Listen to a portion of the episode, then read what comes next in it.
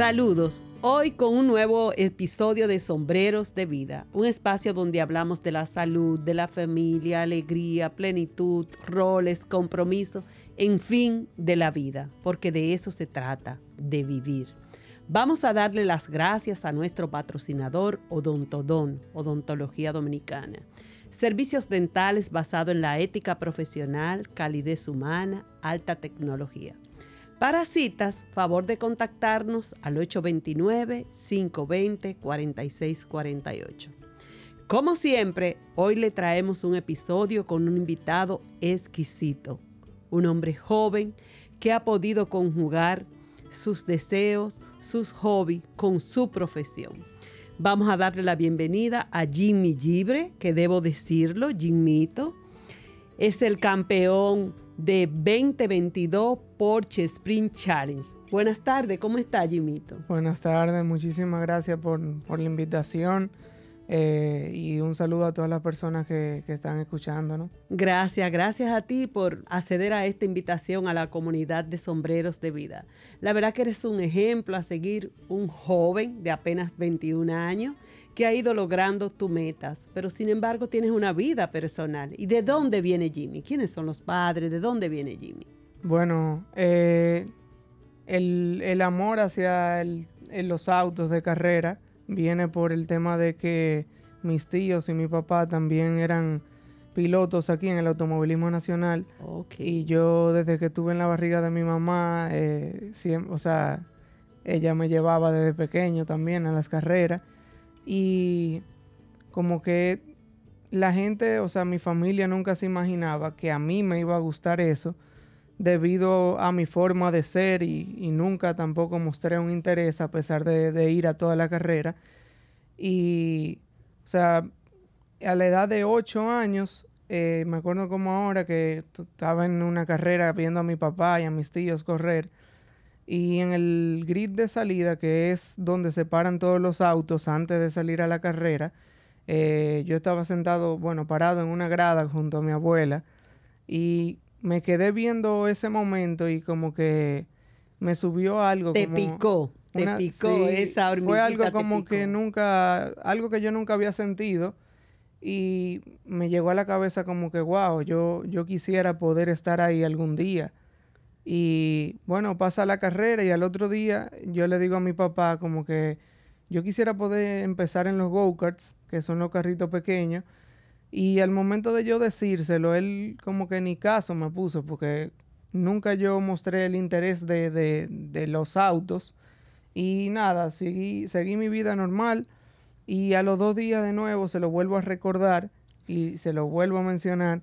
Y él me dice como que, ah, pero... ¿De verdad? En serio la cosa entonces.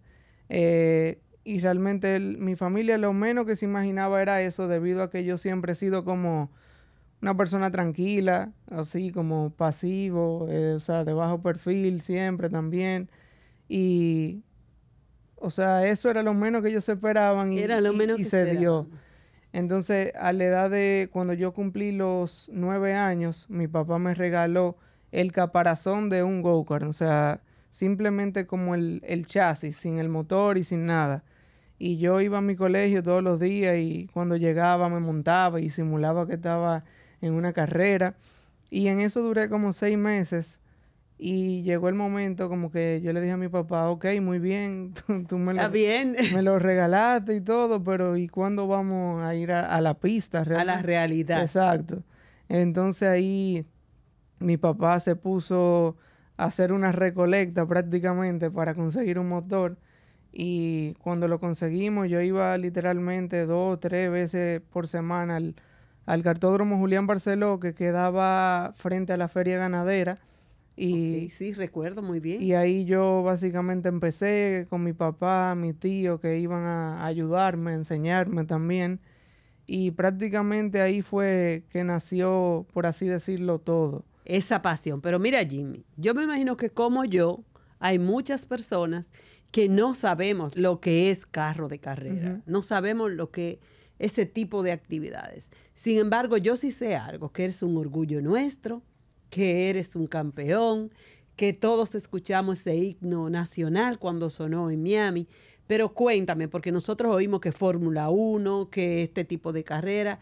En este momento, Jimmy, en este momento, y es, lo, es la parte que quiero porque quiero luego enfocarme hacia ti como persona. ¿En qué tipo de carrera tú corres?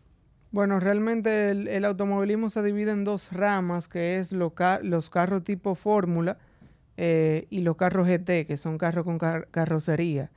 En, el 2015 yo llegué a hacer varias pruebas, incluso corrí varias carreras en, en Fórmula, Fórmula 4, y me fue muy bien, realmente bastante pero eh, llegó el momento que yo tenía que decidir si seguir adelante en eso o irme por la otra rama. Entonces yo me puse a analizar junto a mi papá y realmente era un camino bastante eh, largo, por así decirlo, pero por igual muy costoso. Entonces decidí probar en autos tipo GT con carrocería, que nunca lo había probado, y me fue, o sea, tuve muy buenos resultados y me decidí por ese lado ya que es un poco menos costoso que el mundo de, los autos tipo fórmula.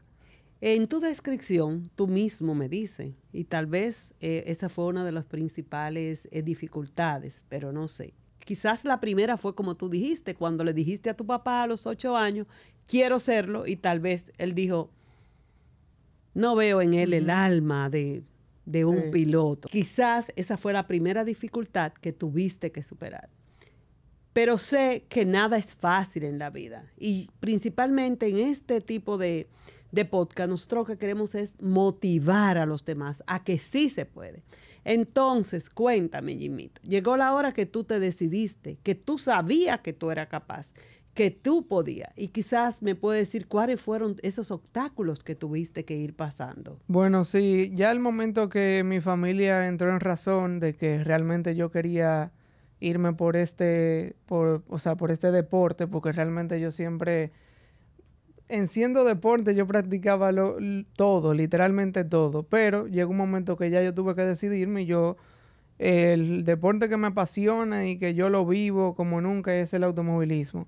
Entonces mi papá eh, me dijo, ok, entonces eh, nos vamos a ir por este lado y yo, él, él, los planes de él eran como para ver si de, verdad yo tenía la capacidad de, eso. Si era bueno, porque ahí viene la duda de Exacto. Uno Él decidió programar un viaje a competir una carrera en Europa, en Alemania, donde es la, la cuna. Tú siendo el piloto. Sí.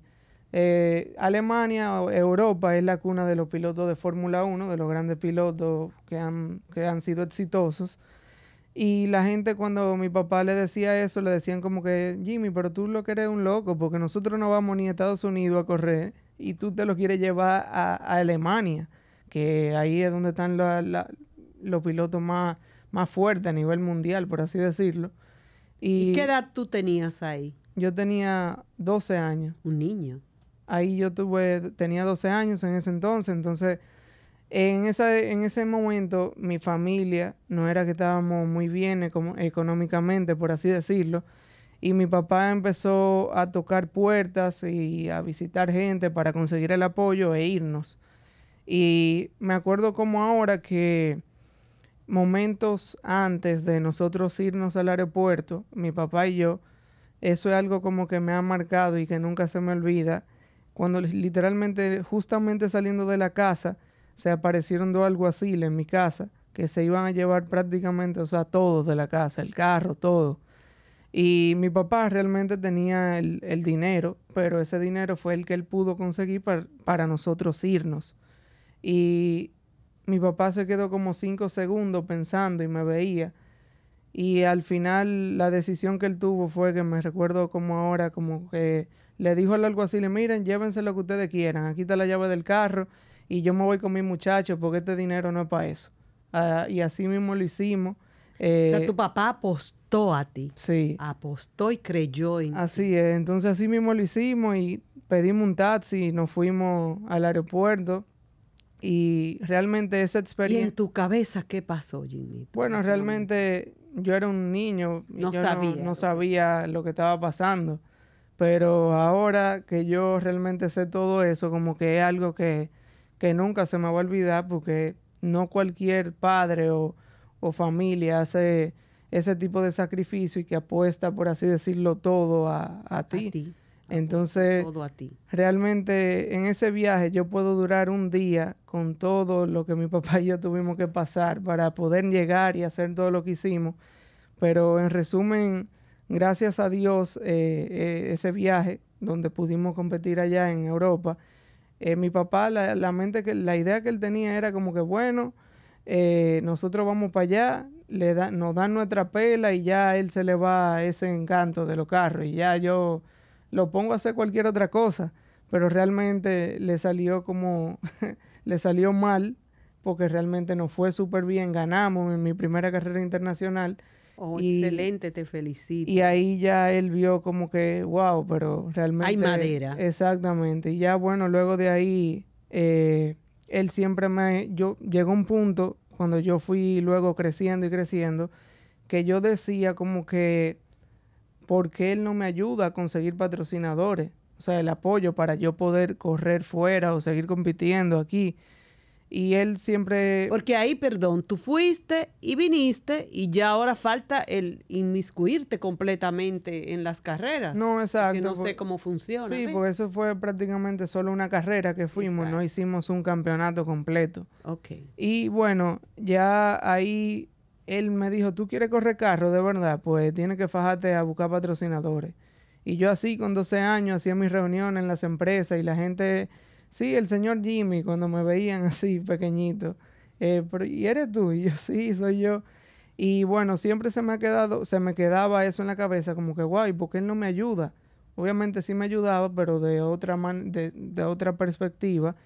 Pero la enseñanza que yo tengo de, de todo eso, de hacerlo yo solo, es que son experiencias que, realmente uno tiene que vivir para saber el valor de las cosas, eh, de que nada en la vida es fácil, porque yo hice miles de reuniones y no todos me decían que sí. Quizás de 20 puertas. de mil puertas. De, quizás de 20 puertas que yo tocaba, una se, se abría. Y, y, realmente ha sido muy difícil el camino, ya que este no es un deporte muy cultural, por así decirlo, aquí en el país. Pero yo siempre he dicho desde, desde pequeño como que si la gente supiera la gran plataforma que es el automovilismo, como que sí le dieran la importancia, lo vieran de otra forma, ya que es un deporte muy costoso, pero se maneja mucho dinero y gente muy influyente que realmente sirve tanto para inversión como para atraer eh, turismo, o sea, atraer personas fuera del, de, o sea, a nivel mundial ya que es un deporte donde en una carrera van 200, 300 mil personas de diferentes partes del mundo. Pero ya tenemos un campeón en este momento. Tenemos la gloria de que tú seas ese campeón. Se van abriendo puertas. y además, ya con tanta tecnología, este mundo globalizado, ya no solamente somos un país que nos gusta el béisbol. No, nos así gustan y amamos otro deporte. Eso es así. También. ¿Cómo tú te hacías entonces mientras tanto? Porque tú eras un niño. ¿Y el colegio? ¿Y la educación? No, obviamente ahí voy. O sea, yo igual estudiaba normal en el colegio, pero ¿qué pasa? Yo corría y si acaso en el año yo podía hacer una o como mucho dos carreras fuera del país. Yo nunca tuve el chance de poder hacer un campeonato completo. Porque un campeonato son varias carreras. Exacto, por ejemplo, un, campeonato consta de siete eventos. Ok. Entonces, al final es una sumatoria de puntos de todos los eventos y el que obtenga más puntos Ese es, el, campeón. exactamente. Entonces, ¿qué pasa? Mucha gente también decía que como a mí, Jimmy Libre, a mí que me iba siempre tan bien cada vez que yo iba a representar el país fuera, una, un equipo, un cazatalento nunca se acercó a mí. Pero lo que pasa es que el automovilismo es como cualquier otro deporte, de que las personas y los equipos deben de ver ese, el desarrollo de un piloto durante todo un año, durante toda una temporada. Porque cualquier persona puede venir y, ah, hay una carrera, ah, pues fulanito viene y gana. O sea, ok, ganó, se le aplaude, obviamente, bien, qué que, que bueno pero las personas ni los equipos saben el desarrollo de ese, de ese piloto durante todo un año, porque puede ser que me vaya bien en una sola carrera, pero y en las demás. Entonces yo siempre he, luchado por conseguir un apoyo para competir un campeonato completo y se me dé la oportunidad de, de, seguir adelante en esto que tanto me gusta, porque si no, no iba a haber forma de que un equipo o alguien se interesara en mí para apoyarme. Y esa era otra de las presiones que yo tenía, ya que como yo conseguía, no conseguía todo el presupuesto, si me iba mal en una carrera, eso era como ya el fin, porque realmente las la pocas personas que me apoyaban, si veían que yo no daba resultado, era ah, como que... Retiraban. Eh, ¿Para qué yo voy a apoyar a este muchacho si realmente no le está yendo bien? Ok, pero entonces vamos. Ya terminaste la colegio, entras a la universidad porque ya tienes 21 años. ¿Qué pasó este, durante este año? Porque sí tengo entendido que tú pudiste eh, eh, correr toda la, todo el circuito, vamos a decir. Sí, bueno. ¿Qué pasó? Cuando yo terminé el, colegio, eh, ahí yo, yo me fui a hacer un programa de formación de pilotos en Argentina, donde participaron... ¿Estamos hablando de qué año? En el 2019. 2019. y me fui a hacer ese programa donde participaron más de 6.000 pilotos y al final duré como cuatro meses viviendo allá y me fue súper bien ya que fue como un reality show donde iban eliminando a, pilotos en cada episodio y pudimos llegar a la final y quedamos en segundo lugar. Después de ahí, como que mi cabeza se puso en blanco, como que, ¿y qué yo voy a hacer ahora? ¿Qué me cuesta? ¿Qué me toca? Exacto, porque realmente ya yo no sabía lo que iba a hacer porque, porque se me hacía difícil. Entonces, ahí viene que yo no había entrado a la universidad por el tema que iba a faltar mucho a las clases, etcétera, y el, el Ministerio de Deportes me dio, me otorgó una beca de estudios y estoy estudiando ahora mismo en la Universidad Europea online eh, Administración de Empresas. Entonces, empecé... Pero seguías con tu pasión. Claro, sí. Entonces, empecé a estudiar y en el 2020 eh, prácticamente no hice nada por el tema de que no, no conseguí... Y la pandemia. Exacto, vino la pandemia y eso. Y me acuerdo como ahora que mi papá había visitado una empresa eh, para conseguirme apoyo. Y esa empresa le dijo a mi papá, mira, realmente no lo podemos, no tenemos presupuesto para apoyarlo, pero sí podemos conseguirle un día de pruebas en España, en un carro, un vehículo Porsche GT4 y mi papá como que no le hizo mucho caso y le dijo, sí, sí, está bien, ok. Y así un día de la nada eh, lo llaman y le dicen, miren que el viernes se van, que él va a hacer la prueba en el, eh, allá en, en España. Y así lo, lo, lo hicimos, literalmente mi tío y yo nos fuimos. Y lo primero que me preguntan es si yo alguna vez había manejado ese tipo de vehículo. Y yo le decía como que, bueno, lo más cercano que yo tengo a eso era el simulador, un, simula un juego que yo tenía en mi casa. Y para contar la historia, realmente eh, quedaron boca abierta. Ellos pensaban como que yo había tenido experiencia en eso y nada que ver. Entonces me quedé con el contacto del, del dueño del equipo y él siempre eh, estuvo en contacto conmigo, como, cuáles son tus planes? ¿Y qué tú vas a hacer? Y yo obviamente le dije, mi idea es poder participar y que se me dé el chance. Eso es en el 21. Exacto, el, el 2021. 2021. Y ahí vino lo que es el tema de la pandemia y yo dije, como que bueno, ¿y qué yo voy a hacer ahora? Entonces yo, el, el dueño del equipo me dijo, mira Jimmy, este campeonato en Europa. Eh, por el tema de la pandemia se redujo solamente a dos fechas que pienso que sería bueno para ti, ya que... no este campeonato, sí. No, otro, se llama Porsche GT4 Central Europe, que ese fue allá en Europa. Y yo con las personas cercanas mía, o sea, patrocinadores que siempre me han apoyado de cero, le toqué la puerta y le mostré eh, lo, que, lo que iba a hacer. Y pude conseguir el presupuesto para, para una sola carrera. Y realmente en esa carrera, que la primera fue en Austria, yo tenía era, me sentía como un saco de 100 libras en mis hombros, debido a que si me iba mal yo sabía que... Que era el, el, fin. Exactamente. Entonces, eh, esa es otra historia que yo puedo durar un día entero haciendo el cuento, pero como no tenemos tanto tiempo, eh, al final de todo me fue súper bien, igual ganamos. Eh, la gente estaba impresionada que Jimmy Gibre de República Dominicana. República Dominicana. ¿Dónde queda eso? Y, Esa media isla del Caribe. Así es. Y bueno, ya luego de eso partí, se contactó un señor conmigo que me dijo, mira Jimmy, la otra carrera de Preocúpate, que yo te la, voy a cubrir, te la voy a patrocinar. Y yo estaba como que, wow, o sea... gracias a Dios, hay que decirlo, y también gracias a tu persistencia, creíste en ti, seguiste creyendo en tu sueño, trabajaste para ello. y eso es muy importante que la juventud lo escuche. Nada es gratis.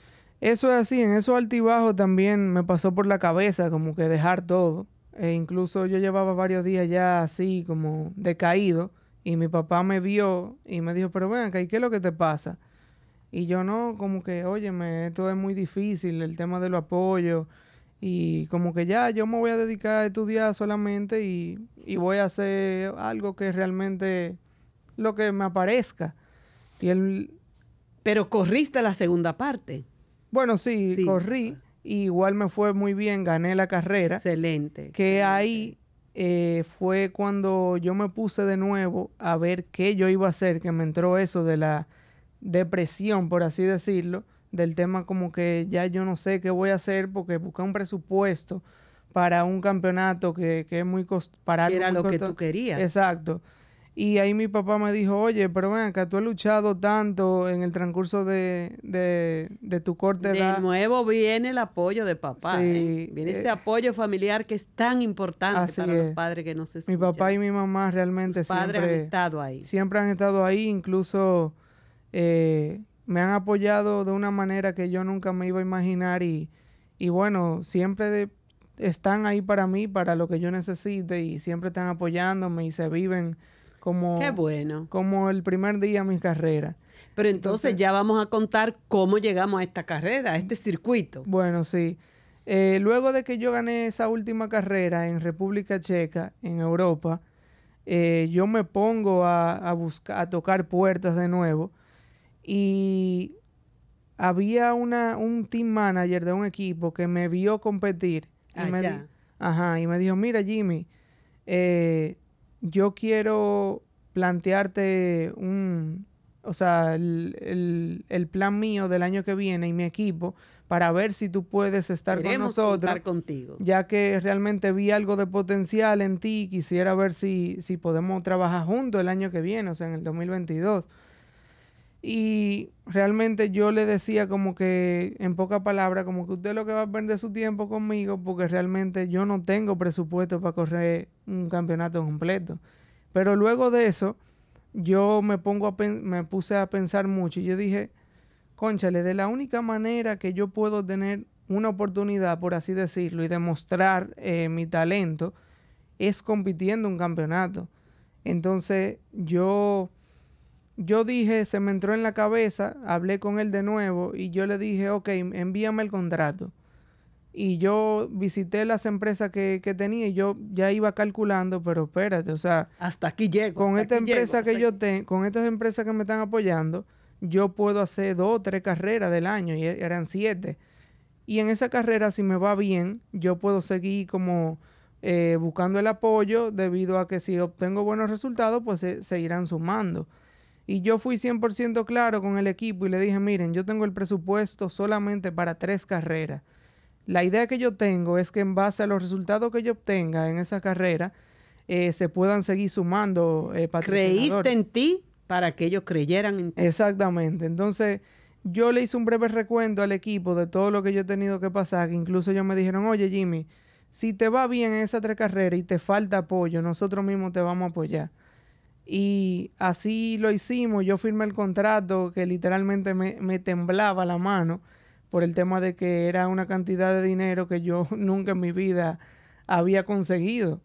Eh, y cuando lo firmé, eso era como una presión que yo tenía debido a que ese tipo de vehículo eh, que en el que yo competí este año, Porsche GT3, es un vehículo de, de, mucho, de mucha potencia eh, y difícil de manejar y yo nunca... Un nuevo reto. Exacto, un, nuevo, reto. Y en la primera carrera, me acuerdo como ahora, yo iba con mis expectativas muy altas debido a que yo siempre llegaba y nunca practicaba por el tema del presupuesto, pero al final me iba bien.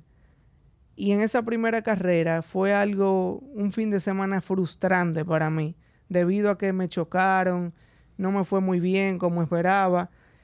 Y yo me sentía como que, wow, ¿y ahora qué yo voy a hacer? Porque yo tengo que empezar a demostrar. Incluso el equipo tenía una expectativa de mí y uno nota cuando hay un cambio como de... Eh, como cuando... le fallaste. Exactamente, exactamente. Entonces, eh, para la segunda carrera, yo incluso hasta empecé, yo que no, soy una persona que, que no leo mucho, yo me puse hasta a leer libros para ver cómo yo entendía el, el, cómo manejar ese tipo de vehículos. Y veía videos y enfocado en los ejercicios y todo. Dedicaste tiempo a Exactamente. lo mejor que podías. Exactamente. Entonces, eh, cuando viene la segunda carrera, que es el Miami Grand Prix, que fue como el... La explosión. Exactamente. Eh, yo nunca, o sea, cuando yo llegué, que el equipo siempre hacemos una caminata en la pista antes, antes de, empezar las prácticas, yo le dije al equipo, miren, yo quiero hacer la cosa realmente de mi manera, porque el sistema que ustedes tienen, lamentablemente, yo no puedo adaptarme tan rápido.